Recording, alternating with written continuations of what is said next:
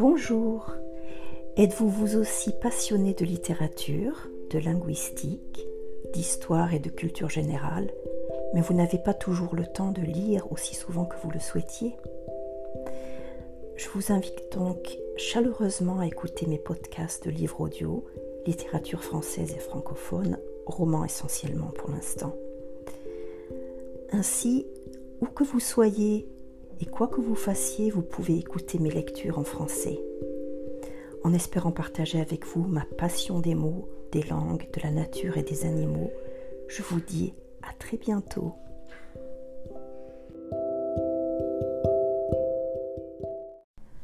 La tresse de Laetitia Colombani, chapitre 24, Smita. Temple de Tirupati, Andhra Pradesh, Inde. L'aube se lève sur la montagne de Tirumala. Smita et Lalita ont rejoint la queue des pèlerins devant l'entrée du temple. Un enfant s'avance et leur tend des ladus, ces pâtisseries rondes préparées à base de fruits secs et de lait concentré. Leur poids et leur composition sont codifiés. La recette a été dictée par le Dieu lui-même, précise-t-il. Elles sont cuisinées à l'intérieur du temple par les Achakas, ces prêtres de père en fils qui les offrent aux pèlerins en consommer fait partie intégrante du processus de purification. Smita remercie Dieu pour ce repas providentiel, ragaillardi par ses quelques heures de sommeil et le goût sucré des ladus. Elle se sent prête à tous les sacrifices.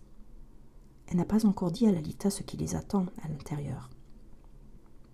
Si les plus riches déposent des offrandes de vivres et de fleurs, de bijoux, d'or et de pierres précieuses, les plus pauvres offrent alors à Lord Venkateshwara le seul bien qu'ils possèdent, leurs cheveux. C'est une tradition ancestrale millénaire. Faire don de ses cheveux, c'est renoncer à toute forme d'ego, accepter de se présenter à Dieu dans son apparence la plus humble, la plus nue. Après avoir pénétré dans le temple, temple Smita et Lalita s'engagent dans, les couloirs grillagés où des milliers de Dalits patientent des jours durant. L'attente est longue, jusqu'à 48 heures, précise un homme assis par terre à l'entrée. Les plus fortunés peuvent acheter un ticket pour passer plus vite. Des familles entières dorment là pour ne pas perdre leur tour. Après des heures interminables passées dans ces cages de fortune, elles débouchent enfin dans le Kalyanakata, un gigantesque bâtiment de quatre étages où s'activent des centaines de barbiers. Une véritable fourmilière, fonctionnant jour et nuit. Le plus grand salon de coiffure du monde, dit-on ici dit-on ici. Le prix pour être rasé est de quinze roupies, apprend Smita. Décidément, rien n'est gratuit, pense-t-elle. À perte de vue, dans la salle immense, des hommes, des femmes portant leurs bébés dans les bras, des enfants, des vieillards passent sous les lames des barbiers, en psalmodiant une prière à l'intention, à l'attention de Vishnu. À la vue de ces centaines de têtes rasées à la chaîne, Lalita prend peur. Elle se met à pleurer. Elle ne veut pas donner ses cheveux, elle les aime trop. En guise de défense, elle serre contre elle sa poupée, ce petit bout de chiffon qu'elle n'a pas lâché du voyage. Smita se penche vers elle et murmure à son oreille doucement. N'aie pas peur, Dieu nous accompagne. Tes cheveux repousseront, ils seront encore plus beaux qu'avant. Ne t'inquiète pas, je passerai devant toi. La voix douce de sa mère la réconforte un peu. Elle observe des enfants dont le crâne vient d'être tondu. Ils se passent la main sur la tête en riant. Ils n'ont pas l'air de souffrir, au contraire. Ils semblent s'amuser de cette apparence nouvelle. Leur mère, le crâne lisse elle aussi, les enduit d'huile de santal, un liquide jaune censé protéger la peau du soleil et des infections. Leur tour est venu. Le barbier fait signe à Smita d'avancer. Celle-ci s'exécute avec dévotion. Elle s'agenouille, ferme les yeux et commence à réciter une prière tout bas. Ce qu'elle murmure à Vishnu, là au milieu de cette salle immense, est son secret. C'est un instant qui n'appartient qu'à elle. Elle a pensé des jours en durant. Elle y a pensé des jours durant. Elle y pense depuis des années. Le barbier effectue une brève manipulation pour changer de lame.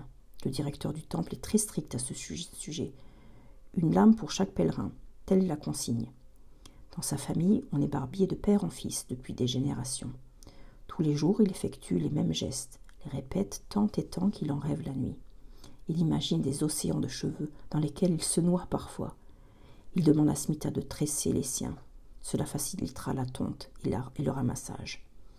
Puis, puis il l'asperge d'eau et démarre le rasage. Lalita jette à sa mère un regard inquiet, mais Smita lui sourit. Vishnu l'accompagne. Il est là, tout près. Il la bénit.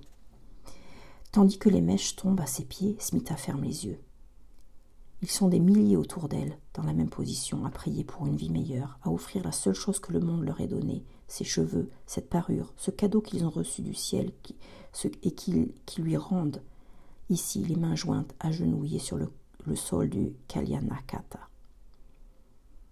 Lorsque Smita ouvre les yeux, son crâne est lisse comme un œuf. Elle se redresse et se sent soudain incroyablement légère. C'est une sensation nouvelle, presque grisante. Un frisson la parcourt. Elle observe à ses pieds son ancienne chevelure, un petit tas noir de jet, de tel un reste d'elle-même, un souvenir déjà. Maintenant son âme et son corps sont purs. Elle se sent apaisée, bénie, protégée. Lalita s'avance à son tour devant le barbier. Elle tremble légèrement. Smita lui prend la main. En, changeant sa lame, l'homme jette un, un coup d'œil admiratif à la tresse de la fille, de la fillette qui lui descend jusqu'à la taille. Ses cheveux sont magnifiques, soyeux, épais. Les yeux dans ceux de sa fille, Smita. Smita murmure avec elle une prière qu'elles ont tant de fois récitée devant le petit hôtel, dans la cahute, à bas de la pour. Elle pense à leurs conditions, se dit qu'elles sont pauvres aujourd'hui, mais que peut-être un jour Lalita possédera une voiture. Cette pensée la fait sourire et lui donne de la force. La vie de sa fille sera meilleure que la sienne grâce à cette offrande qu'elles font ici aujourd'hui. À la sortie de Kalyanataka, la lumière les éblouit. Sans cheveux, leurs visages se, ressemblent plus qu'avant, plus que jamais. Elles paraissent plus jeunes aussi, ainsi, plus fluettes. Elles se tiennent par la main et se sourient. Elles sont arrivées jusque-là. Le miracle s'est accompli. Smita le sait. Vishnu tiendra ses promesses. À Chennai, ses cousins les attendent. Demain, une nouvelle vie avance, commence. En s'éloignant vers le sanctuaire d'or, la main de sa fille dans la sienne, Smita ne se sent pas triste. Non, vraiment, elle n'est pas triste, car d'une chose elle est sûre, de leur offrande, Dieu saura se montrer reconnaissant.